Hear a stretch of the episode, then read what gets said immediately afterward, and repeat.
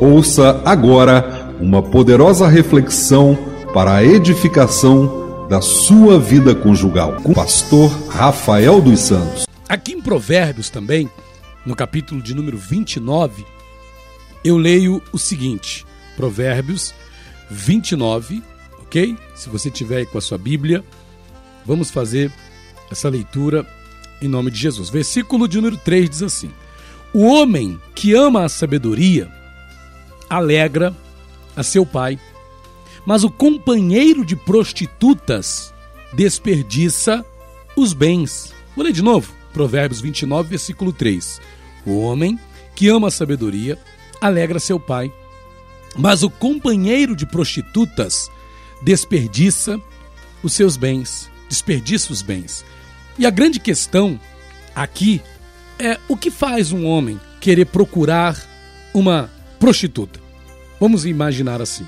Né? Por que, que os homens, por exemplo, na Bíblia mesmo, nós temos várias passagens, vários textos que falam sobre a questão da prostituta. E por que os homens as procuravam na Bíblia, né? O homem que procurava a prostituta, ele estava querendo prazer. Judá procurava prostitutas, né? É, quem mais? Tem vários personagens bíblicos. Sansão procurava prostitutas para poder se relacionar. Agora eu fico pensando, o que passaria na cabeça de uma esposa que descobrisse que o seu marido estava à procura de prostitutas? Imagina. Imagina como não ficaria essa esposa. Pô, meu marido está procurando prostitutas? E a primeira pergunta que ela se faria é: por que meu marido está procurando prostitutas?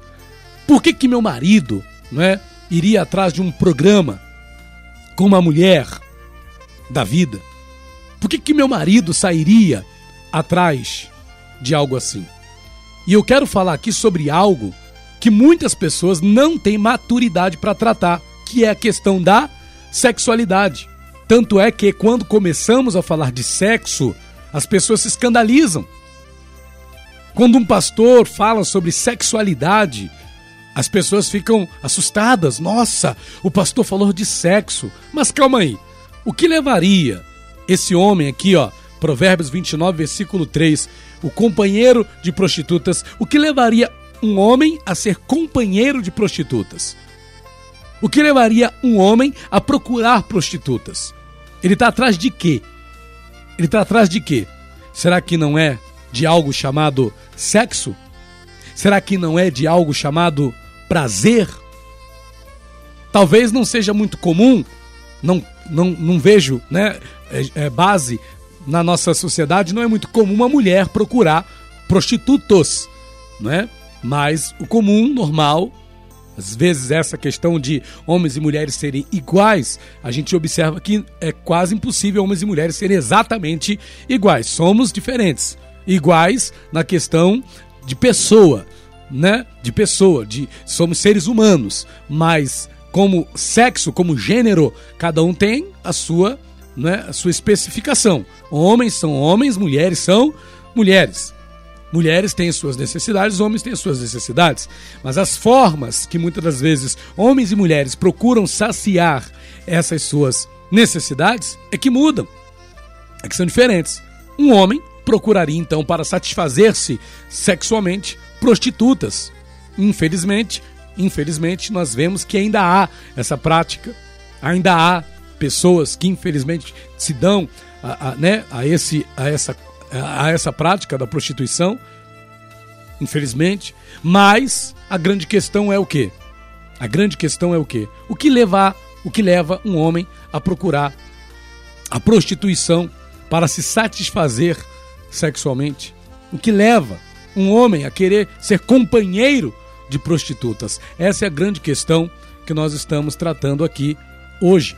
E eu entendo que uma dessas é, respostas, né, para tantos, na verdade, eu vou falar aqui de N problemáticas, não só a questão da, da procura do prazer em prostitutas, na prostituição, mas a pessoa que procura o prazer do sexo na pornografia. Aos que não são companheiros de prostitutas, mas são viciados em pornografia. A pessoa vive em busca de prazer pornográfico e hoje em dia Quando falamos de pornografia, falamos de algo que está acessível pelas mídias sociais. Infelizmente, nós recebemos materiais pornográficos pelo WhatsApp. Às vezes estamos até em grupos de cristãos evangélicos, não é? E chega ali postagens de cunho pornográfico. Muitas das vezes a gente até acaba saindo do grupo, né? Mas aí vem o administrador do grupo, bloqueia a pessoa que postou o conteúdo pornográfico. Infelizmente está assim. A pornografia está acessível, infelizmente. Não é mais como antigamente. Antigamente, para você ter acesso ao material pornográfico, você tinha que comprar escondido dos pais. Era difícil, tinha que ir no jornaleiro que vendesse a revistinha. Eu já passei por essa fase, já fui adolescente. Mas veja, as pessoas estão à procura de prazer. E quando não é o prazer que vem da prostituição, a pessoa procura o prazer da pornografia. E tudo isso em prol de quê? De sexo. Em prol de sexo. E quando a gente fala de prostituição, a gente fala da prostituição do rapaz que vai lá né, e procura satisfazer-se com prostitutos. Mas existe um outro tipo de prostituição. Aí a pessoa aí é chamado de fornicação, que é a pessoa vivendo a prática sexual com várias pessoas ao mesmo tempo. É? Então a pessoa ontem saiu, sexta-feira saiu, foi passear, teve uma relação sexual com uma pessoa, ficou e teve relação sexual com uma pessoa. Isso foi na sexta, final de semana, né? Ontem, sábado, ela saiu de novo e teve relação sexual com outro homem, com outra mulher. Hoje, né, já está tendo relação sexual com... Isso é fornicação. É uma prática sexual. A pessoa está em busca de prazer sexual. Só que olha aí. Olha os caminhos que as pessoas procuram.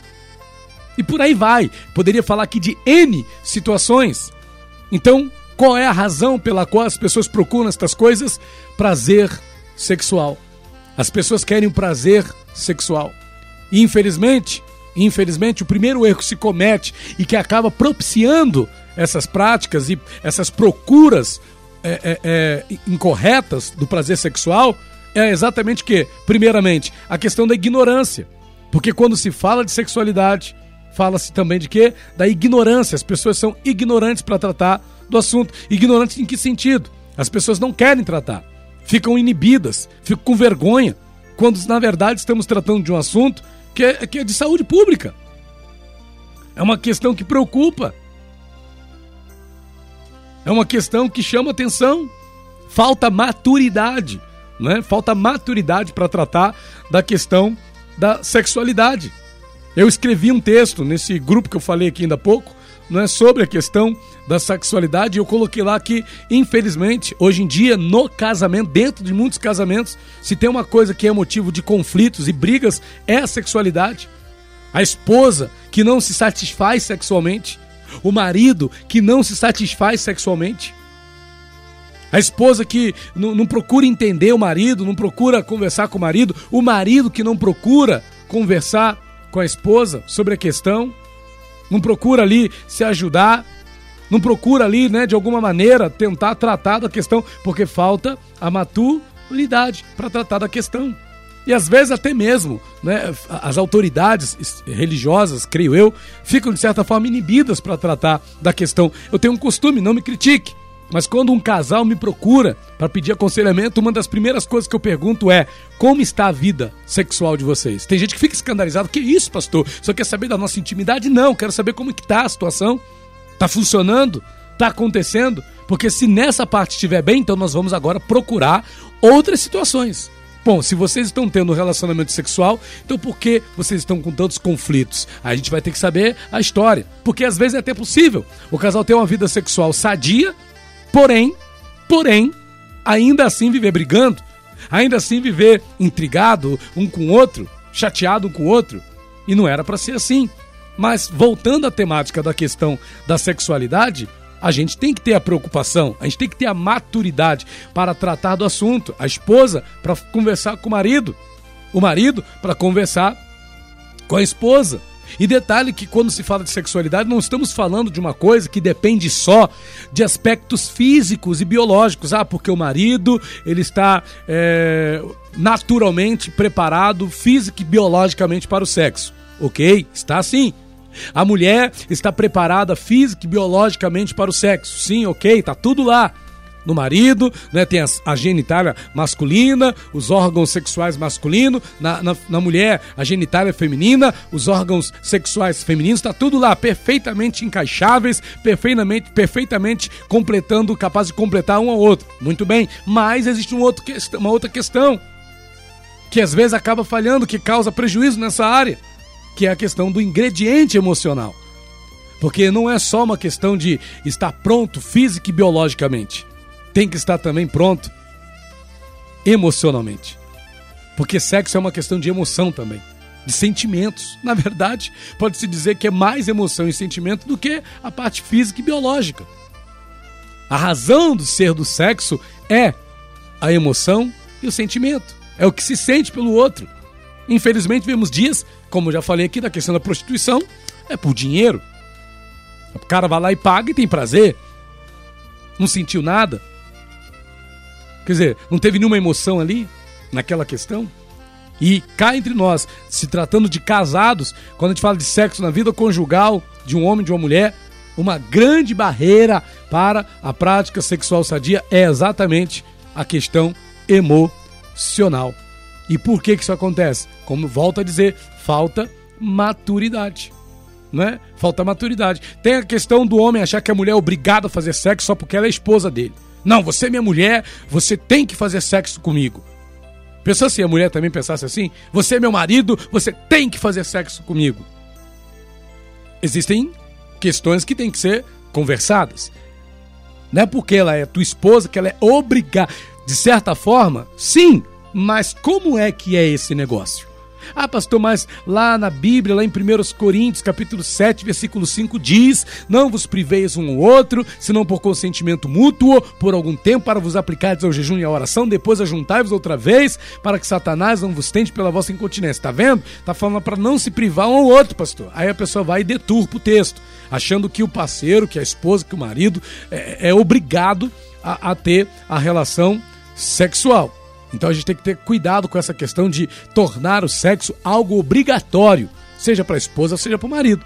É obrigatório no contexto do casamento. Tem que ter sexo no casamento. Claro que tem que ter sexo no casamento. Agora, daí a, a obrigar, não é? a dizer, não, você tem que ter sexo. Acho que não vai ter clima para isso. Que, que sexo vai ser esse? Que sexo vai ser esse? Né? Que sexo vai ser esse? Que prazer vai resultar disso aí? E tem uma terceira questão, onde também falta maturidade, que para muitas mulheres o sexo não é algo prazeroso, é algo dolorido. É algo desconfortável. E o marido sequer é, é, é, pensa nessa questão, nessa possibilidade, né? Tem muitas mulheres que reclamam de dores, que o prazer é só para o marido, porque para ela fica só a dor e o desconforto durante o ato sexual. E tem muito marido que não tem maturidade para entender isso. Que a mulher sente dor, que a mulher muitas vezes está se sentindo desconfortável. Talvez seja a posição, alguma coisa ali não está batendo. E está trazendo prejuízo para aquele importante ato, que é o ato conjugal, que é o momento da sexualidade do casal. Então é bom levar em conta. Eu não quero que você, meu, meu amigo que está me ouvindo, você, minha amiga, tenha que procurar outras coisas fora do teu casamento para se satisfazer sexualmente que você não tem que ser companheiro de prostitutas para satisfazer-se sexualmente, que você não tem que ir à pornografia para satisfazer-se sexualmente, que você não tem que procurar a fornicação, ficar com uma pessoa hoje, outra amanhã e por aí vai, para poder se satisfazer sexualmente. Para que você pense direitinho. Primeiramente que e outra coisa, hein? Sexo é algo espiritual. A gente vai fazer um estudo sobre isso a sexualidade, a, a, a espiritualidade da sexualidade. O sexo é algo espiritual. Está na Bíblia. Sexualidade envolve espiritualidade.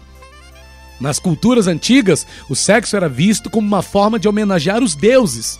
Então vai vendo por aí né, a, a questão da espiritualidade do sexo. Então você tem que ter cuidado com isso, porque o sexo fora da hora ou fora do contexto da vida conjugal do casamento, ele vai trazer prejuízo para a tua vida espiritual também. Então, você que é casado aí, ao invés de ficar pensando em procurar pornografia, prostitutas ou qualquer outra coisa, traição, adultério, ei, veja se você está sendo romântico com a sua esposa. Analise se você está sendo carinhoso com a sua esposa. Analise se o sexo está sendo bom pra, tanto para você quanto para ela. Analise se você está conversando com ela, se você está tendo respeito por ela, se você está sendo romântico, carinhoso com ela. Não fique só dizendo que é obrigação dela fazer sexo com você. E nem você, mulher, né? De, desfaça do seu marido ou cause qualquer prejuízo a ele para deixá-lo sem essa tão importante área da vida, que é o sexo no casamento. Ok? Deus abençoe sua vida. Que você tome posse desse entendimento. Que você e teu marido tenham maturidade para tratar desse assunto, para falar de sexo, para tratar dessa importante questão da vida conjugal. Deus te abençoe. SOS Vida Conjugal